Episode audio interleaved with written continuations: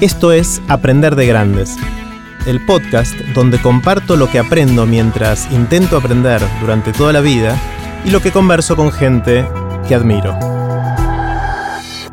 Esta es la tercera y última parte de la conversación que tuvimos con Luis Pesetti. En esta parte le hice a Luis el bombardeo de preguntas de Aprender de Grandes. No se lo pierdan.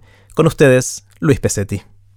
Luis, te voy a hacer el bombardeo de preguntas de aprender de grandes, que son todas preguntas cortitas, pero vos podés tomarte obviamente el tiempo que quieras para responder, podés responder corto, largo, podés no responder, obviamente. ¿Me haces la nube de preguntas o te de hago, una? Te hago de una, te hago de una y vos me decís. Eh, ¿Sobre qué cambiaste de opinión recientemente? ¿Qué es algo que hayas tenido una opinión para un lado y ahora pensás para el otro? Eh, sobre, sobre qué cambié de opinión recientemente. O no tan recientemente. Sí, sí, sí, sí, sí, sí. Sobre. Sobre lo de trabajar solo. A ver. Eh, volví un poco a la calle y a, a, preguntar y a hablar sobre lo que estoy haciendo y a, y a oír más. Mm, tiendo a trabajar mucho en el estudio y a escribir mucho en el estudio y me cuesta abandonarlo porque es un lugar muy cómodo, muy agradable y, es muy cómodo y muy agradable estar ahí pero eh, me di cuenta que estaba teniendo una, una, imagen muy distorsionada de mi trabajo. Es decir, uy, no hice tales cosas. Cuando empecé a ver había hecho una bocha. Entonces era todo producto de, de, de, no tener feedback, de no estar trabajando con otra gente. ¿no? O sea, ahora conversas más sobre lo que sí, estás haciendo. Sí, exactamente. Salgo más a conversar, a preguntar a charlar las cosas en crudo. De hecho, nuestro almuerzo recién es un eh, ejemplo de eso. Exactamente. Creo, compartiste sí, algunas sí, cosas. Sí, exacto. Y charlarlas en crudo y, y, y, escuchar, ¿no? O sea, animarte a que no estén listas para poder compartirlas. Casi estás haciendo lo que le pedías a los chicos que hagan, más o menos. No, y fíjate que, que por suerte me dieron el muy buen consejo de, de no, no, estar centrado solo en lo que cuento y ver cómo les. sino en estar interesado bien. bien en escuchar. Super, claro, para mí que vos me dijeras que el, el consejo que me diste, que es testearlo con grupos de tales y tales más, no era el consejo más cómodo. Más cómodo era confirmar claro. algunas cosas y corregir algunas otras. Perfecto, yo no tenía que hacer nada. Te, te di trabajo. no, bueno, pero entonces eh, la, es algo muy simple, y, pero que se repite otra vez, que no está bueno hacer periodos demasiado largos de trabajo solo pues se pierde perspectiva sobre... Está buenísimo. ¿Qué, ¿Qué, opiniones sentís que tenés, Luis, que son distintas a las opiniones de la mayoría de la gente que te rodea? Bueno, me rodean porque opinamos más o menos. A ver, opiniones distintas a la mayoría de la gente. Creo que hace ya muchos años empecé a tener opiniones distintas a la mayoría de la gente que hacía cosas para, para chicos. No, no, no, fui el único ni cosas así, pero eso fue un poco el inicio, porque empecé a funcionar como comediante para chicos. Y eso fue... Fue original, fue algo distinto a lo que hacían todos los demás. Claro, sí, a, a lo que a hacían a, a, algunas sí personas, ¿no? Mm. Y eso me, me empezó a orientar en el trabajo. A ver, una opinión distinta en relación a la mayoría de la gente que me rodeaba fue también cuando me dediqué de manera muy, muy buscando profesión en algo que no tenía ni visos ni posibilidades de ser una profesión, sea, la comedia, componer para chicos y cosas así, pero tampoco lo hice como un kamikaze envuelto en la bandera, tuve como tres trabajos simultáneos durante muchos años. Para poder hacer eso. Para poder hacer eso, sí, para, para hacer de auto-sponsor mío. Claro. Pero lo necesitaba o sea, no es uno que es un idealista. Si no lo haces, te sentís mal. Claro. Necesitas hacer eso y necesitas trabajar para sostener para vivir, eso claro. que te hace bien. Entonces. Está genial. ¿Qué te sorprende, Luis? ¿Qué te asombra? ¿Qué son esas cosas que cuando ves decís, wow? La, las explicaciones técnicas me vuelan la cabeza. me vuelan la cabeza. Cuando algo da una explicación técnica y hace desaparecer casi. Eh, otros factores sobre una decisión. Ajá. Por, eh, un, Te voy un ejemplo. Dale, un sí, ejemplo, si el otro día me explicaron, yo no lo sabía, que en ciertas eh, regiones llovía eh, un promedio de 800, de 800 milímetros, al año. Entonces, que si se sembraba soja y maíz, iba a consumir, la, soja consume 400, el maíz no sé cuánto, pero iba a consumir demasiado, eh, eh, más eh, humedad de la que proveía naturalmente. Entonces, recomendaron poner cultivos de soja. Entonces, esa, esa explicación me parece, no estoy hablando, no, chicos, calma, calma, compañeros transgénicos, calma. O sea, no va por ahí, ni por las 4x4, ni va por ahí, sino por dónde pasa de repente una decisión que no pasa ni por el mercado, ni sino por un régimen, algo técnico. algo técnico. Ahora bien, ¿qué pasó?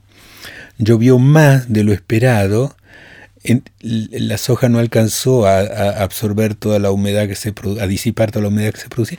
Entonces la napa de agua subió y ahora algunos caminos o zonas se hunden. Oh. Entonces cuando encuentro eh, explicaciones así de tipo técnico, o eh, sea en esto o sea en la o, eh, por ejemplo, cuando yo digo, mira, si querés comunicar y dirigirte a los chicos, pensalos como inmigrantes, no porque es moralmente mm, más eh, o éticamente más lucido y vas a obtener más premios, no, sino porque si no, no funciona. O sea, es ineficaz la comunicación cuando tenés que dirigirte a alguien que está tironeado por la asimilación y la resistencia. Esa es una de las cosas que caracteriza a los chicos y a los inmigrantes. Tiene una tensión adentro suyo entre asimilarse y resistirse. Si no tenés en cuenta eso, toda tu comunicación va a ser ineficaz. Si tenés en cuenta solo tus ideales y lo que querés proponer, pero no esas razones, la comunicación falla. Entonces, cuando siempre que hay explicaciones técnicas, me vuelan la cabeza. ¿Sentís, Luis, que tenés alguna habilidad inútil? No. Esa pregunta la, leí, me la pasé pensando. Eh, sí. No sé por qué encuentro las notas de los resonancias de los lugares, cosa que no me ha servido nunca para nada. Las notas de las Claro, probablemente yo tengo una tesitura en la voz que para los tamaños de ámbitos que solemos siempre algo termina mi voz sonando en algún momento du, du porque, porque, resuena, en, el, en, el, ambiente donde estás si es un servicio que ofrezco, después le doy un 0800 si quieren saber en qué resuenan sus... Está genial. Em, libros de tu vida, ya mencionaste algunos. ¿Cuáles son los libros que te transformaron, que, que, hicieron que seas el que sos? Eso, ya te dije, eso nunca se sabe, porque todo va a... Yo digo que cuando encontrás un crispy de chocolate es porque no se mezcló. Hmm. ¿No? O sea, todo, la torta. O si mira, es harina, agua, leche o huevo. Está bien, pero vos comés harina, agua, leche, huevo. No. Comes torta. Comes torta. Si, si encontraste un creepy de chocolate es que no se mezcló. Entonces, eso, ahí voy a los libros crispy de chocolate. Claro, claro. Bueno, este de Bryce Echenique fue uno, después uno de Spencer Holst, que acá lo editó Ediciones de la Flor, que se llama el idioma de los gatos o el lenguaje de los gatos, algo así, Spencer Holst. ¿Por qué te impactó ese que...? Porque tiene otra, otra estructura de imaginación completamente distinta. Cuentos muy breves, con una cabeza que los escribe absolutamente diferente, y de ese mismo palo, Cuando el mundo era joven todavía, de Jur Schubiger, que lo edita Anaya, creo. ¿Cuándo leíste estos libros? Uno hace muchísimos años, probablemente 20, y el otro hace 5 o 6. Ok, relativamente recientes. Mucha gente menciona libros de su adolescencia. Eh, no tuve una adolescencia lectora. Mira. Para nada. Bueno, no soy un, lector tardío y voy atrasado, escribí más de lo que leo. Mira. Todas esas cosas. está, muy, bien, está muy bien. Eh, Luis, si alguien te despertara en la Perdón, y, uno más, por favor. Las cosmicómicas de Ítalo Calvino. Ah, eh, el Misterio Bufo de Darío Fo y, y ahí está bien. Me acuerdo de Italo Calvino un cuento que no sé si está en ese, que era un, mundo en el cual la luna estaba muy cerca. Sí, sí, es una. y que la gente saltaba a la luna para ir a buscar, cosas y buscar queso y después bajaba a la tierra de nuevo. Y después se empezó a separar y entonces eh, creo que era la esposa del capitán, estaba enamorada de la luna y la miraba y tanto, y entonces uno se fue a vivir a la luna para que ella lo mire a él, pero no era el capitán, toda una historia muy... Sí, sí, sí. Mm. Eh, a mí me acompañó mucho Italo Calvino también en, algún momento de, mi vida. Luis, si alguien te despertara a las 3 de la mañana eh, y te sacudiera y te dijera, Luis, ¿de qué trabajas? ¿Qué dirías? Eh, me, asustaría, pero... ¿Qué? ¿De qué trabajo? ¿La bolsa o la vida? Suena a las 3 de la mañana. no, para mí es fácil, escribo y compongo canciones, escribo y canto, actúo por ahí. No mencionaste la palabra humor dentro de eso. No, no, no. No sentís que es lo que te define. Eh, pero no de humorista. Claro. Pues no, siento que es trabajo de humorista. Claro. No. Eh, Viste que hay mucha gente, muchos, la mayoría de la gente, tenemos anécdotas, anécdotas que contamos en situaciones sociales, contamos historias de un tipo, del otro, a veces en situaciones familiares y suelen empezar a repetirse después del tiempo. ¿Vos tenés algunas anécdotas que, son anécdotas recurrentes que contás? No, tengo muy mala memoria, entonces eh, las anécdotas perviven un tiempo. y después te las olvidas. Y después se hacen torta y no creepy de chocolate, pero... Eh, que hay una que, como sabía la pregunta, que, que hice fuerza, y una sí que he contado muchas veces, no en reuniones familiares, pero sí en charlas o en shows y, cosas así. Eh, es de que cuando yo era profe de música y tenía alumnos en la sala de jardín, cinco años, tenía un Jorgito muy enamorado de una Marisol en esa misma sala, que hacía lo que fuera con tal de estar cerca de las chicas, con tal de estar cerca de Marisol. Yo era profe varón, los retaba. La cuento sumariamente porque ya me oí muchas veces decirlo. Entonces los retaba y los hacía sentar juntos. Mentira, no, hacía falta, pero yo quería que, darle un, un poco de aire a, a, Jorgito. Entonces, bueno, vamos a hacer un juego, nos tomamos de la mano. Y me acuerdo una de esas veces que cuando terminó el juego, Marisol lo soltaba y Jorgito se daba vuelta y me decía, profe, ¿es cierto que hay que seguir agarrados de la mano? Junto con ese, en la salita de cuatro, un chico que me veía y se asustaba, supongo que porque mi barba era muy profusa en ese entonces, y entonces yo entraba y le decía, voy a entrar, vamos a cantar, no te asustes, y él me decía que no, que no, con mucha cara de susto, todo esto en la boca. Y al ratito está allá adentro se hacía pipí, siempre. Y de ahí nace, ahí me hago pipí. Mira, es la, etimología de las canciones, el origen de las canciones. Algo así. Mm. Y después una, sí, anécdota familiar que he contado varias veces, no mucha, pero cuando nuestro hijo mayor era muy chiquito, le dijo a mi mujer, mamá, mamá, yo estoy adentro de tu corazón. Y ella, sí, le dijo, claro, ¿puedo salir?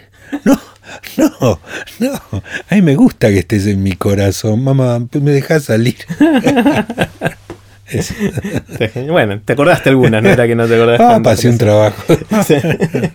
Em, el, toda esta historia que no, conversamos ahora, pero que me interesa mucho, que empezaste como con chicos, como maestro, y haciendo humor para grandes, y en algún momento esas dos cosas se unieron, ¿no? ¿Cómo fue esa, búsqueda tuya? Ah, eso no, no fue una, eso fue muy fácil y fue en Cuba. ¿En Cuba? Sí, en, o sea, yo pasé de ser profe de música en escuelas de la capital, en actuar en Café Concert, en Café con Ser chiquititos, de 80 personas, y, uno solo te diría en Villa Gesell, y nunca se juntaban esas aguas, a que me invitaran a un festival del humor en Cuba y encontrarme de repente con 1.300, 1.350 personas, entre ellos el ministro de, Educación, no me acuerdo, o de Cultura de Cuba, que pues se abría el festival, ¿no?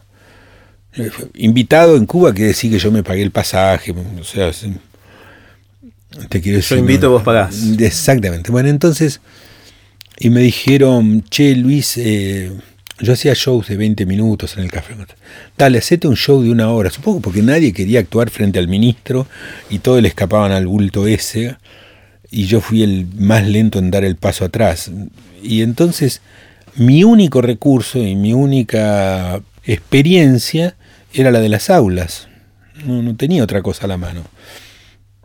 Entonces agregué juegos que yo hacía con mis alumnos y, y funcionaron. ¿Y los hiciste con adultos? Era 1350 adultos. Exacto, sí, sí, sí, adultos. De noche, todo así.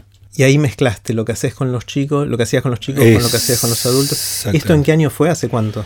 Esto fue en el 90. En el 90, hace 26 años. Exactamente.